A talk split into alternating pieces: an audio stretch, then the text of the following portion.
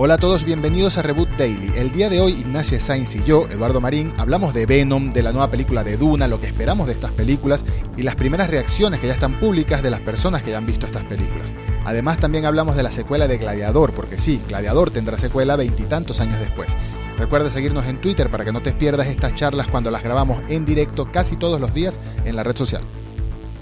Oye, hoy es día del podcast, me estoy enterando, Día Internacional del Podcast, una de esas celebraciones que no sé para qué existen, pero felicidades a todos los podcasteros. Felicidades, Fichi. Felicidades, Edu. En realidad yo soy podcastero em, alterno, yo soy podcastero parásito, podcastero como esos, esos mejillones que se, que se pegan sobre, la, sobre el lomo de una ballena, soy más o menos. Y vos serías la ballena.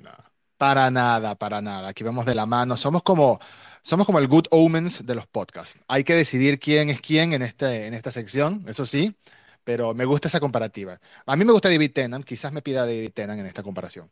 Eh, claramente sos Michael Sheen. Cualquiera que haya visto la serie va a decirlo. Por suerte no hay, no hay comentarios acá, pero es obvio que sos el personaje de Michael Sheen. Claramente lo soy. A mí me, gustaría ser el otro, pero no puedo. Claramente soy Michael Sheen. ¿Cómo está tu jueves? ¿Cómo está tu jueves en esta linda y lluviosa tarde fresquita? Que a mí me gustan estas tardes, excepto cuando tengo que salir de casa. Eso sí. A mí, a mí, me, a mí me deprimen mucho estas tardes. Me deprime mucho eh, haber emocionalmente ya hecho internamente la transición de invierno a primavera y que, y que me rebobinen el invierno. Pasó hace un par de semanas que tuvimos esos cuatro o cinco días de frío. Eh, ahora parecía que estaba volviendo, empezando una primavera real, pero están estas lluvias que ni siquiera son, no son la lluvia torrencial, chaparrón, que no puedes ni moverte donde estás, pero son espectaculares, eh, ni, ni, es una, ni es la lluviecita ligera que te permite por lo menos salir a dos cuadras al día a comprar unos sanguchitos. Eh, es una lluvia, es esta lluvia como incontinente, ¿no? Una lluvia que es como, como, como una, una, micción lenta y de, alto volumen. Eh, la verdad, absolutamente horrible, horrible y, una pena. Espero que baje cuando tengamos que salir para el cine. Exactamente, ojalá, ojalá baje porque me gusta el fresquito, pero vivirlo en la calle, tuve que salir a hacer unas diligencias hoy y no, no, no, no, no, no, no me gusta, no me gusta, no me gusta que me caiga la lluvia encima y obviamente bueno, es insufrible. Si uno sale, tienes que, tienes que mojarte, así de sencillo. No queda de otra. Te iba a decir que me tiene un poco entusiasmado, no sé si lo suficiente como para saltar en una patita, pero me tiene un poco entusiasmado leer los comentarios que estoy leyendo acerca de Venom 2, ¿no? De Venom Let There Be Carnage, o Venom... Eh, Carnage liberado. en español? Carnage, liberados. Carnage liberado, sí. Ese es el título eh, oficial en castellano. En Rotten Tomatoes que no me suelo guiar mucho por Rotten Tomatoes ni por ninguna de estos eh, indexers, ninguna de estas páginas que lo que hacen es listar y sacar promedios de, reviews. Sí, no, no, es, es, medio, es medio relativo. Rotten Tomatoes, eh, Rotten Tomatoes y Metacritic son dos páginas que tienen fórmulas muy distintas. Rotten Tomatoes lo que hace es decirte la cantidad de reviews positivas que hay. Entonces, eh, si vos, vos sos un 1 o un 0 para Rotten Tomatoes. Eh, Exacto, no hay puntos entonces, Claro, si vos le diste un 7 a la película, si le diste un 6, que técnicamente es bueno, vas a estar entre las reviews positivas. Pero en Metacritic te promedian el puntaje que vas dando. Entonces, si vos pusiste un 5, te promedian con el que hizo, el que le puso un 8, y en el medio está el, el 6.75, ponele. Entonces, ese es el puntaje que queda en promedio y se va armando un número que está en base, que es como que incluye los puntos medios, mientras que Rotten Tomatoes es como que los puntos medios, los intermedios, por ejemplo, IGN le dio un 7 a Venom y la crítica es bastante negativa, le dio un 7 como para decir no nos peguen fanáticos de Venom. Eh, la crítica y es negativa, pero le dio un 7, entonces en Rotten Tomatoes cuenta como una crítica positiva. De todas formas, bueno, no, no, no, no soy quien para criticar otros medios, pero me parece que IGN últimamente está como que apostando más al, hate, ¿no? Al no me gustan muchas cosas cuando antes era todo lo contrario. Pero en general, en general, en general, tanto en Rotten Tomatoes como en Metacritic y en críticas y comentarios que estoy viendo en redes sociales y en publicaciones son un poco más positivas que las de 2018, que no era muy difícil lograrlo, ojo, no era muy difícil incrementar la puntuación general de lo que le parece a la gente Venom de 2018, la primera Venom me refiero, con Venom eh, Let There Be Carnage, pero lo que sí dicen que la película es divertida, que es ridícula, que se toma a sí mismo en, sin nada de, no se toma a sí mismo en serio, se ridiculiza a sí mismo, pero que lo hace en teoría bien y que la relación de, de Tom Hardy, la interpretación al mismo tiempo de Tom Hardy como Eddie Brock y como Venom sigue estando buenísima. Y de verdad que tengo muchas ganas de ver esta película. ¿Cuándo se estrena por, por Latinoamérica? Como el 7, Se 8 de octubre, sí, ¿no? sí, el próximo jueves. Se estrena en Latinoamérica, depende, ¿no? Nosotros estrenamos los jueves. El resto de Latinoamérica generalmente estrena los viernes, así que en Venezuela los viernes también, ¿no? Sí, los viernes. Eh, acá se estrena el 7, el resto de Latinoamérica se estrena el 8.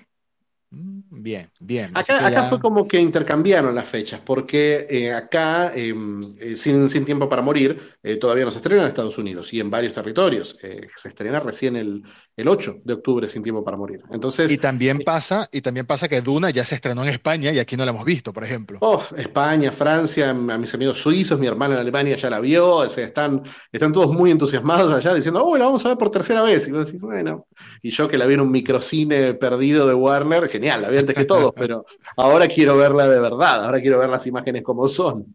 Si te puedo decir que hay películas que me quedan para ver este año en cine, en concreto, te puedo hacer esta listita. Venom, eh, Sin Tiempo para Morir, la de 007, por supuesto.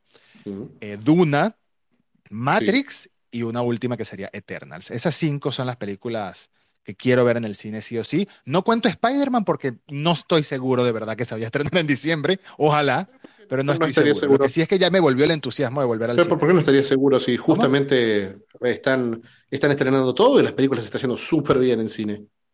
Eh, Aún en Europa, No eh, a le está yendo recontra bien. Si estrenaron Venom, que también es Sony, si no, no la cambiaron de fecha, que era el rumor. El rumor era que Venom iba a pasar Lo adelantaron, de hecho, Iba a pasar a 2022 y cuando estrenó Shang-Chi, el efecto de Shang-Chi fue que todo se adelantó, todo se mantuvo.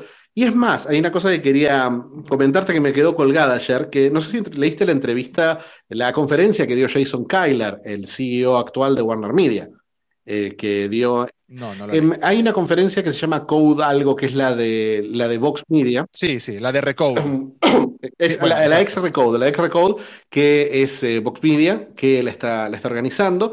Y eh, está, está muy buena la conferencia. Es- fue- ahí fue donde compartió Netflix, donde me estoy atesorando los números de Netflix. Y aparte, habló Jason Kyler, CEO de Warner Media, diciendo un par de cosas que sorprendieron. Por ejemplo, dijo, admitió que la decisión de mover los estrenos de Warner a todos los estrenos de Warner HBO Max fue apresurada y no fue la mejor decisión. En retrospectiva se nota que no fue la mejor decisión. Fue muy positiva para eh, los primeros meses, eh, cuando la pandemia tardó mucho más en, en levantar de lo que creíamos, pero hoy que aún acá en Argentina podemos decir que estamos en el punto más bajo y que, y que ya se están levantando, mañana se levantan un montón de restricciones, va a subir los, van a subir los aforos, eh, van a poder usarse, va a poder no usarse barbijo en la calle, un montón de, un montón de, de restricciones se levantan. Eh, Hoy el, el, negocio cinematográfico está en un buen momento. Dune es un fenómeno. Dune no solamente fue un éxito, fue, hizo como 40 millones en su primer fin de semana, cuando, como vos decías, en Francia, en España y en otros, en otros países, sino que tuvo un drop-off bajísimo. El drop-off es el porcentaje, vos en la primera semana haces, por ejemplo, eh, 50 millones. Eh, si la segunda semana Ojalá. eh, ojalá, ojalá, nosotros no, pero bueno, eh, algunas películas que estamos viendo hacen 50 millones. Si en la si en la segunda semana haces 25 millones, tu drop-off fue un 50. Se considera que un buen drop-off eh, es 40. 40 es un gran drop-off. Las películas de Marvel en general tienen 50. Las películas de terror, que son las que más drop-off tienen porque son del estreno del fin de semana, suelen tener entre 60 y 65. Y a lo largo de la pandemia, las películas que se estrenaron en simultáneo en cine y en streaming, principalmente Black Widow y Escuadrón Suicida, tuvieron un drop-off enorme. El primer fin de semana tuvieron un fin de semana relativamente bueno, especialmente Black Widow, y el segundo fin de semana fue bajísimo, porque el que estaba desesperado por verla en el cine la vio el primer fin de semana, los otros la vieron todas en Disney Plus o en HBO Max. Sí. Pero Shang-Chi tuvo un muy buen drop-off, muy a la altura de cualquier película de Marvel, y en, este, internacionalmente, Dune tuvo un drop-off bajísimo. Pasó de, eh, de, de, 40 millones a ponerle eh, 28 millones. O sea, tuvo un drop-off de 35%, una cosa así. Bien. Muy, muy buena señal para el movimiento internacional de la película, especialmente en, en países que tienen eh, el, el, la, gran, la, gran, duda que tenemos y el, es, es, cómo le va a ir en China. Eh, justo hablábamos de Venom recién. Venom es una película que no hubiera tenido secuela si no hubiera sido el fenómeno que fue en China. Exactamente. Y, y, y aquí mismo el mismo Tom Hardy está diciendo que hay interés de su parte y de otros de hacer una tercera película, pero todo depende de cómo le va a esta, ¿no? O sea, están eh, atentos a los números, me imagino. O sea, depende de los números, depende de la taquilla y lo que venga después de la taquilla, los ingresos que puedan tener en merchandise, en Blu-rays, en etcétera, etcétera, etcétera, para ver si hay una tercera película en, en el futuro. Pero me interesa mucho Duna porque Venom 3 puede ser un, podría suceder o quizás no podría suceder y bueno, quizás el personaje lo sigan utilizando en alguna aparición con Spider-Man seguramente. Sin embargo, Duna, Duna es media película básicamente, ¿no? Tengo entendido que lo que vimos es media película de un plan de una gran película en dos partes o dos películas que forman es media película, te diría que es el 45% de la película. Es, es media película que se termina y decís, ¿qué? decís, ¿cómo? Eh, es, es buenísima, es excelente, pero es una película que vos decís, bueno, ya quiero ver la otra. Más allá de eso, aunque, el final sea abrupto, la película se siente como una, una, aventura completa, eh, que obviamente el que conozca la novela sabe que hay un cambio enorme en, esta, en esta primera parte, hay, hay, una historia para contar, no es que no pasa nada y en los últimos cinco minutos dicen, uy, va a pasar de todo, sino que pasa de todo y, y es cuando, es como que te dejan faltando 10 minutos de película o te dejan, y esto, esto es más preciso por ahí, es como que viste la primera parte y te dieron los primeros 15 minutos de la segunda. Ah, bueno, imagínate. Entonces. y quedas muy picado. Quedas muy picado. Totalmente, Quedas, quedas así. Y, creo que, creo que estos primeros números están dejando clara una señal de que va, de que va a haber una, segunda parte, lo que parece genial, porque el director está con ganas. Y también la situación de Warner es muy distinta. Te estaba contando lo de Jason Kyler, que, dio esta conferencia, admitió todo esto. Y eh, medio que dio a entrever en la charla que él ya no va a ser más el CEO de Warner Media. Warner Media tuvo un movimiento mm, corporativo muy, muy complicado de explicar. Eh, Warner Media es un estudio de, es el viejo Warner Brothers, Warner Brothers Pictures, que lo compró ATT, una empresa de comunicaciones, eh, hace unos... Eh, la, la, compra se finalizó en 2018, 2019. Em, sí, dos, tres años. Este dos, tres años y esta empresa apuntó muy fuerte a la creación de HBO Max. Era como la única prioridad de Warner era generar, era hacer un túnel de contenido que iba directo todo a HBO Max. Eh, pero los resultados de HBO Max, los gastos de HBO Max, la inversión constante que implica, porque para competir con Netflix o con cualquiera de estos servicios tenés que invertir en el orden de 15, 20 mil millones por año. Eh, eh, solamente en producción. Y solamente en HBO Max, esto sin incluir HBO, por ejemplo. Entonces, esa, ese nivel de inversión altísimo no estaba dispuesto a hacerlo de TNT y lo que hicieron, y tampoco administrativamente lograban hacer encajar y funcionar este, esta maquinaria, así que lo que hicieron fue fusionarla con otra compañía que es Discovery. Es la misma Discovery de los documentales, de los realities, de los 200 canales en, en el cable que conocemos, que ya tiene un muy exitoso servicio de streaming también, que se fusiona con eh, Warner Media. Esta nueva empresa va a tener, a ser el 30% va a ser de la gente que tenía Discovery, el 70% va a ser de ATT, pero mm. no tiene supervisión por parte de ATT. Por eso Jason Kyler, este ejecutivo, se va a ir, este ejecutivo que fue el que inventó Hulu, básicamente, eh, y después pasó a, para crear HBO Max, se va a ir y va a quedar un ejecutivo, no me acuerdo el nombre ahora, David Algo, que es excelente, que es un ejecutivo muy, muy inteligente, no es un tipo, no es un, un genio creativo como, qué sé yo, John Landgraf de, de FX, pero es un ejecutivo muy efectivo que va a entender cómo trabajar con los talentos. Yo lo vi por lo menos muy contento con, con el tema de la, de la producción.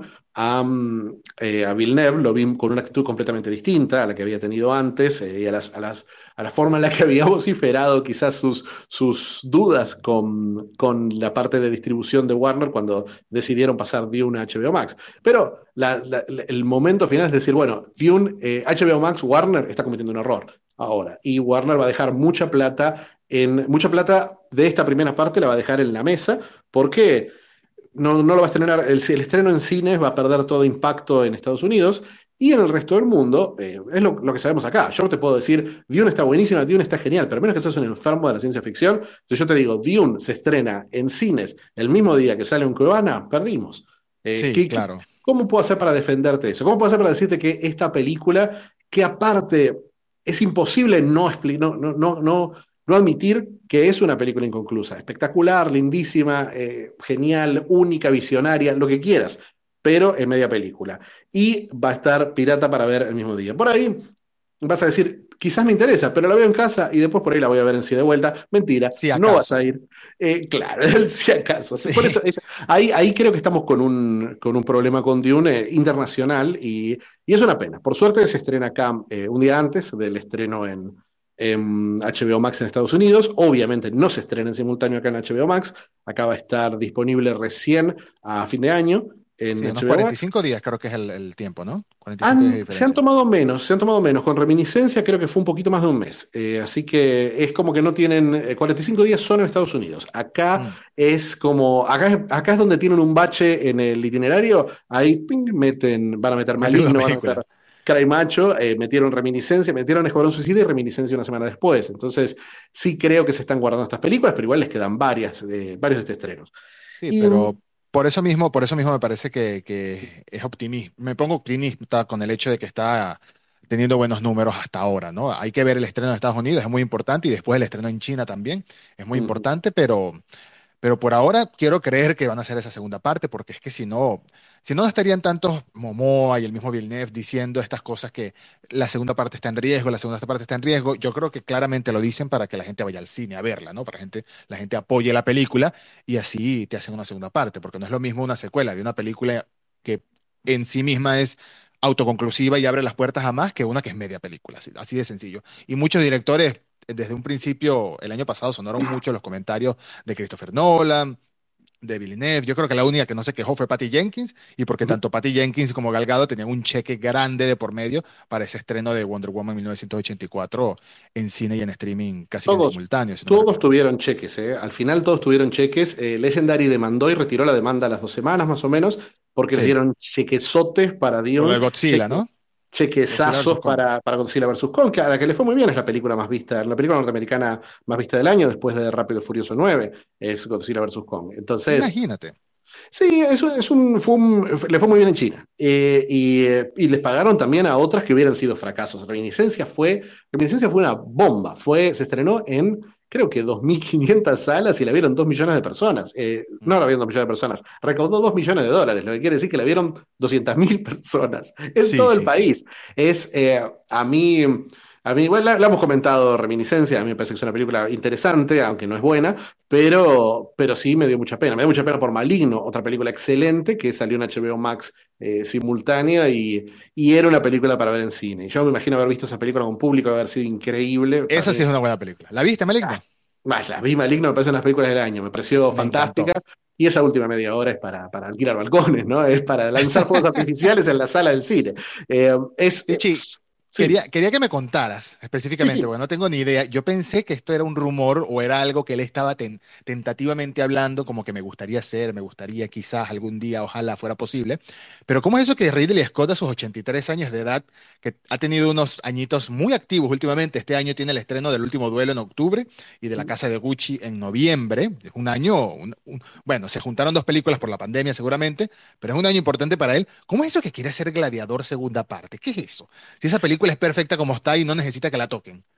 Desde el día uno quieren hacer Gladiador segunda parte. Desde que ganó el Oscar Mejor Película, fue una de las películas más vistas del 2000 eh, y un fenómeno popular, un meme antes de que existieran los memes. eh, una locura. Gladiador, Joaquín imagínate, con el pulgar hacia abajo, pensá, pensá, es, es Are You, eh, Are We Entertained? Cada una, a ver, te está llena, llena de imágenes memorables esa, esa película. Una película increíblemente popular y realmente muy buena.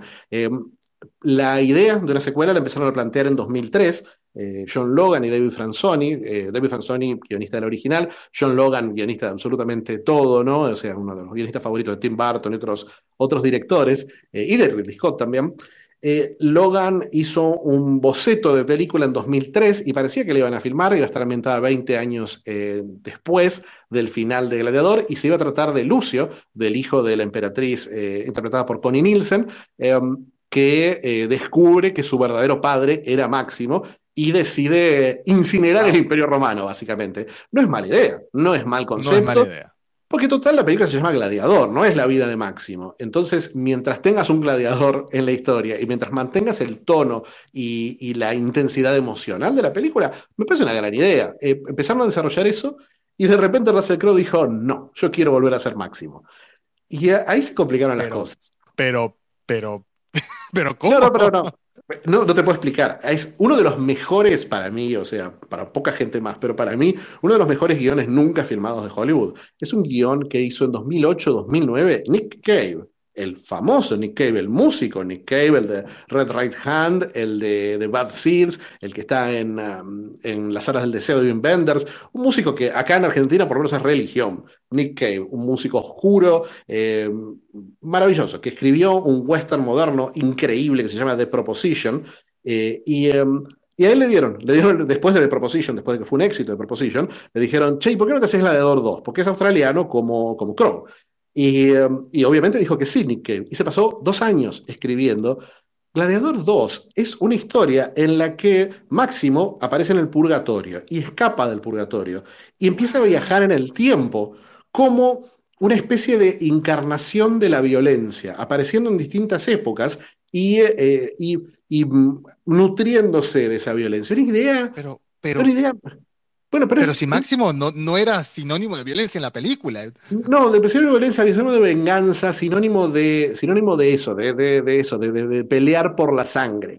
Eh, una, una, idea, una idea original, muy bien, muy bien realizada. El guion es, un, es imposible que hicieran esa película, pero si alguien se iba a poner 150 millones en hacer esa película, iba a ser una película loquísima, muy, muy interesante. Los diálogos son impresionantes y tiene mucho en común con una película muy parecida a Takashi Miike, que se llama Iso, eh, que es con no me acuerdo quién es el, quién es el, creo que Shinji Takeda, eh, esta encarnación, que es un samurái que justamente aparece en distintas épocas y, se vuelve una especie de nexo de, tragedias y cosas terribles que pasan alrededor.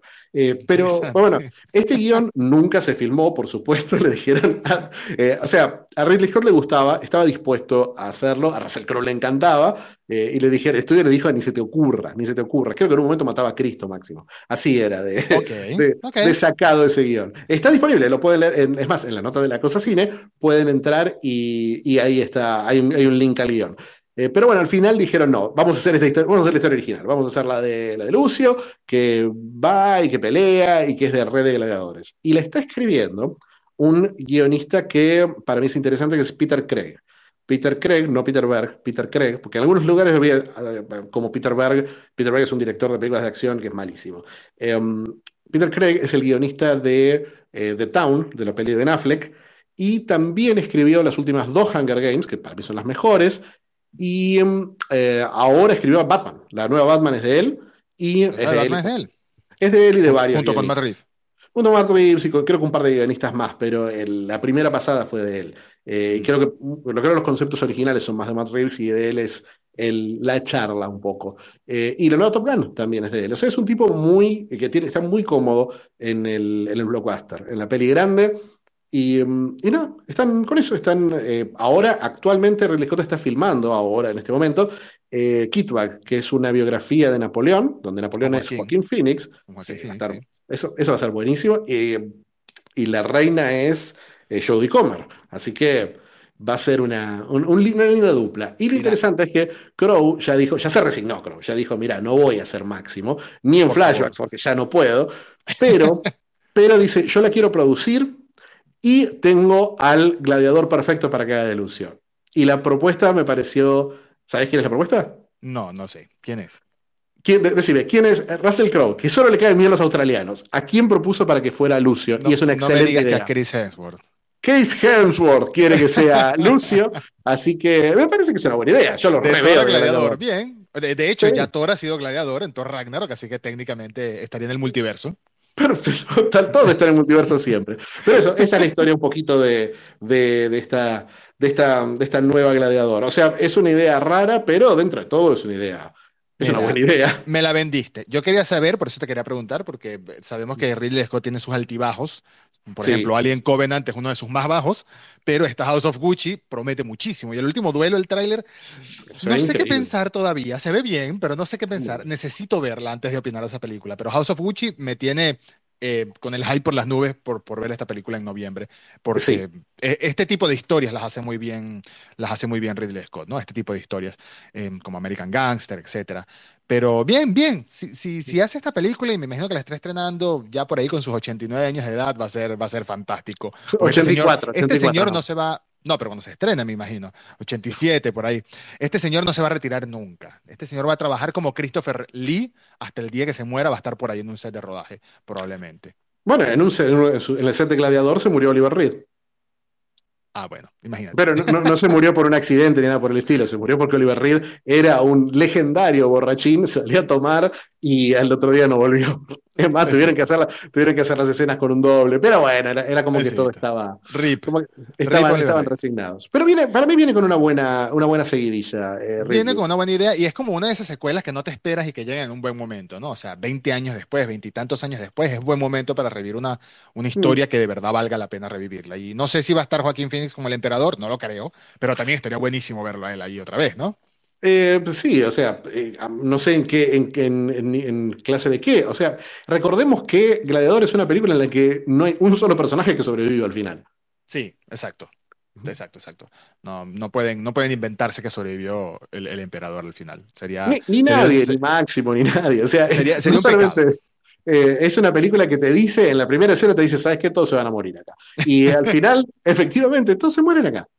Mira, también quería comentarte, conversar contigo acerca de que tenemos días hablando de que Netflix y sus universos, ¿no? Netflix y su universo, Netflix y su universo. Y ahora Ted Sarando también dijo en, la conferencia esta del Code, el Ted Sarando siendo uno de los dos directores ejecutivos de Netflix, co-CEO, co-CEO, que Stranger Things también tiene potencial de franquicia. Y obviamente que sí, pero lo que más me extraña es eso de que están considerando hacer un megacontrato nuevo con Millie Bobby Brown ya sabemos que lo tiene porque está en Enola, en Enola Holmes y en Stranger Things, em, pero que Millie Bobby Brown protagonice su propio spin-off de Stranger Things. Y cuando leí eso, cuando leí esas, declaraciones, me parecía raro porque dije... Eso no lo dijo en ningún momento. Pero es... ¿Cómo? Eso no lo dijo en ningún momento que iba a protagonizar su spin-off. Dijo que han tenido conversaciones con Millie Bobby Brown acerca de la posibilidad de que lidere una extensión del universo creado por los, por los hermanos Doffer técnicamente. Eso dijo, eso dijo Sarandos, no lo había visto. ¿Dónde lo viste? Eso leí, eso leí, eso leí, eso leí. Eso leí en, em, Deadline, lo leí. Ahora que estaba buscando aquí. ¿Se hablaron conmigo?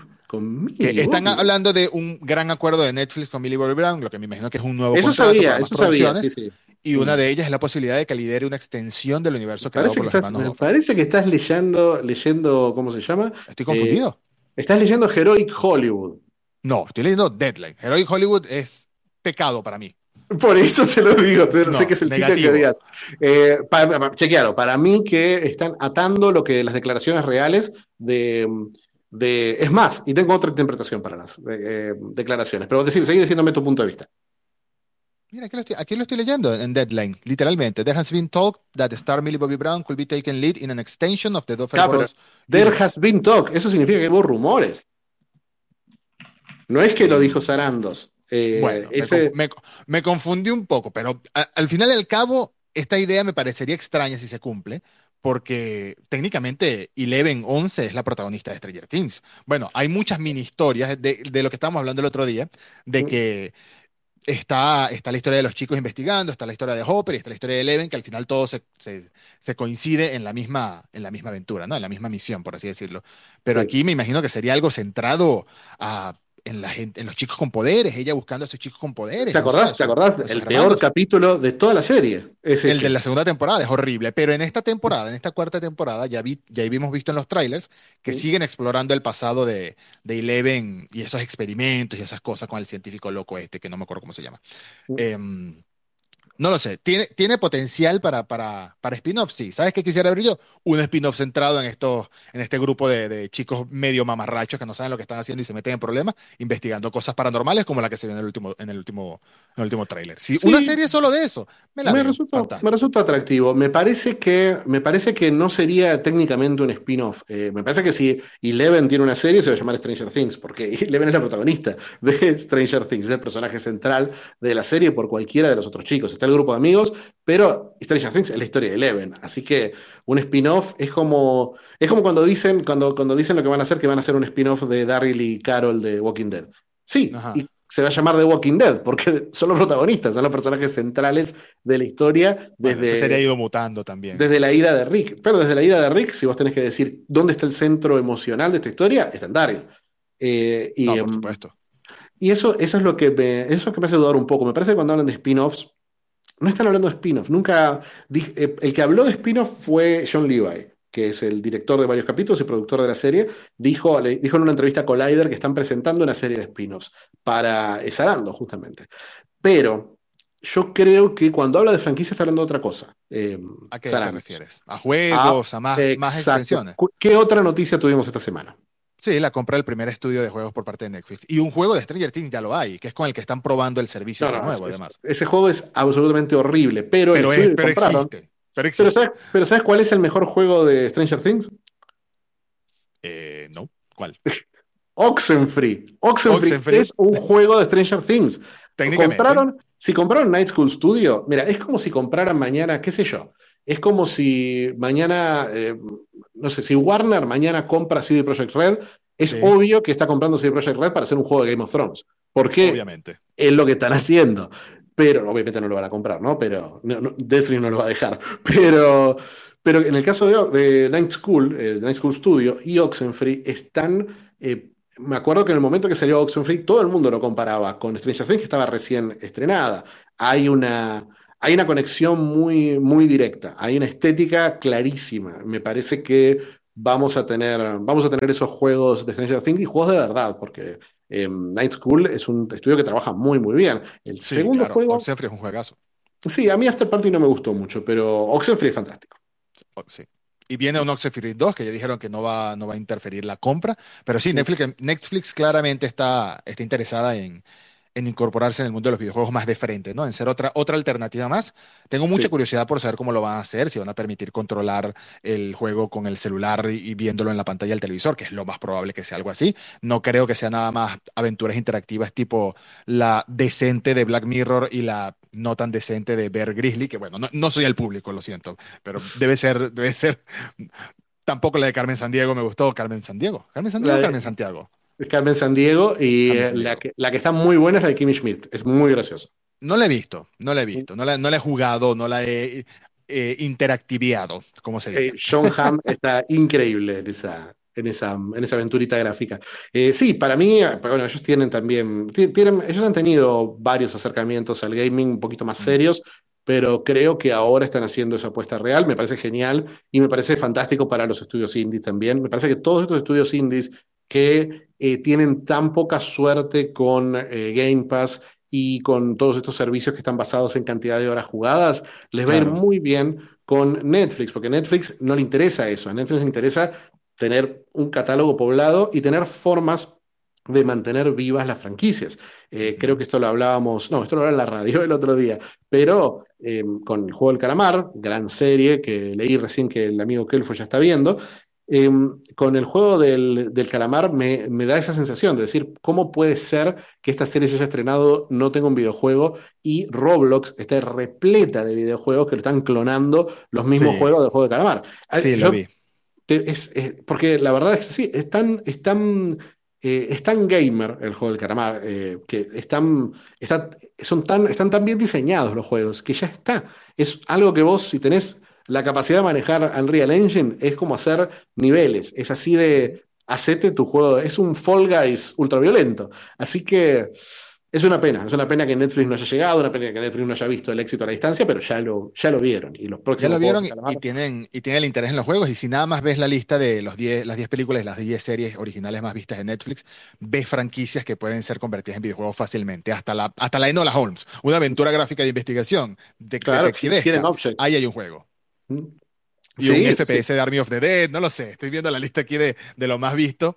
Y hay muchas posibilidades de juegos basadas en estas franquicias para justamente eso, para crear franquicias, extender estos universos y darle, darle más importancia a la IP como tal, ¿no? A la propiedad intelectual, a la licencia, al nombre de la marca que se creó bajo esta película, bajo esta serie, y que se conviertan en sus, bueno, lo que quieren todos los servicios de streaming, ¿no? Sus propiedades que sean las que llamen la atención, no solo el catálogo externo que tiene Netflix, que siempre licencia series de otra gente y películas de otra gente, sino sus Marvel, sus Star Wars, que son titanes, sí, pero en este momento, claro, pero en este momento más o menos un 30% del contenido de Netflix es contenido original, ya sí, claro. varios años y ellos están apuntando un 50, así que me parece que lo van a seguir llenando, porque bueno, eso es algo que se, se acumula. Y te digo, en experiencia personal, eh, yo tengo, yo juego mucho, eh, te he contado Princess Connect, un juego que me encanta, y lo, es un juego que lo distribuye Crunchyroll. Entonces, lo, mi- mis, mis recordatorios de las cosas que se están estrenando en Crunchyroll las veo porque me conecto todos los días a Princess Connect. Entonces, es, eh, es una sinergia que funciona muy bien en un servicio que tiene tres juegos, como Princess Connect. Princess Connect tiene Earthrise y uh, otro más, pero, pero nada más. Entonces, me parece que a Netflix le podría ir muy bien. Por ahora tiene seis juegos en servicio. Está en tres países, está en España, en Italia y en eh, Polonia. Y recién ahora, hace dos días, está en España y en Italia y tiene los tres juegos estos, que son uno de Stranger Things y un par más. Y tiene tres juegos que son recontra casuales, tipo de, de tirar pelotitas al arco, cosas así, que son re sí, básicos, pero son parte de una propuesta de decir, bueno, queremos que haya, queremos que esté el servicio, que lo uses y tener, eh, tener tus, tener tus, los números de cuánta gente lo abra, cuánto les interesa. claro. Y tener, tener también el engagement de ir acostumbrando, irle presentando a la gente, mira, tenemos juegos y poco a poco van a ir llegando más. Y sí, la compra, de, la compra del estudio de Oxenfree para mí fue un primer paso de varios que vamos a ver. Estudios indies van a seguir comprando segurísimo y van a seguir haciendo acuerdos segurísimo con otros estudios. No, no, no estemos esperando ver un triple A o algo así de parte de Netflix directamente, pero sí muchos de este tipo de juegos como el de Stranger Things. Ojalá llegue pronto a Latinoamérica y lo podamos probar por acá también, porque en España ya sé que lo están probando, tengo amigos que los están probando y ojalá lleguen por acá para probarlo en primera mano. Creo que, creo que llegamos al, al final por ahora, Sí, son llegamos al final, 30 llegamos al 30 final. Y 30 veo minutitos. Sí, sí, sí, sí, 30 minutitos está, está muy bien. Eh, te juro, recién, recién me desconecté un segundo, me llegó un mail con un link para ver una película que no puedo decir qué película es, Ay, pero Dios. una de las películas Ay, que más quería ver este año la puedo ver ahora, si tengo ganas. Eh, Dios no la voy a ver ahora porque la quiero ver de noche, con pochoclo y, y con todo el ritual que merece porque es una, una gran película. Eh, bueno, eso, se queda con la intriga. Un abrazo, Edu, Nos muchas quedamos con la intriga. Yo la también me voy a quedar con la intriga. Yo también me voy a quedar con la lo te voy a contar, te voy a contar. Un abrazo a todos y muchas gracias por escuchar. Eh, posiblemente nos vemos mañana, no sabemos, pero posiblemente nos vemos mañana por acá. Y siempre recuerden que si se lo perdieron que si entraron un poquito tarde, va a estar disponible en un ratito en Spotify, en Pocket Cast y en todas las aplicaciones de podcast. Muchas gracias como siempre. Chao.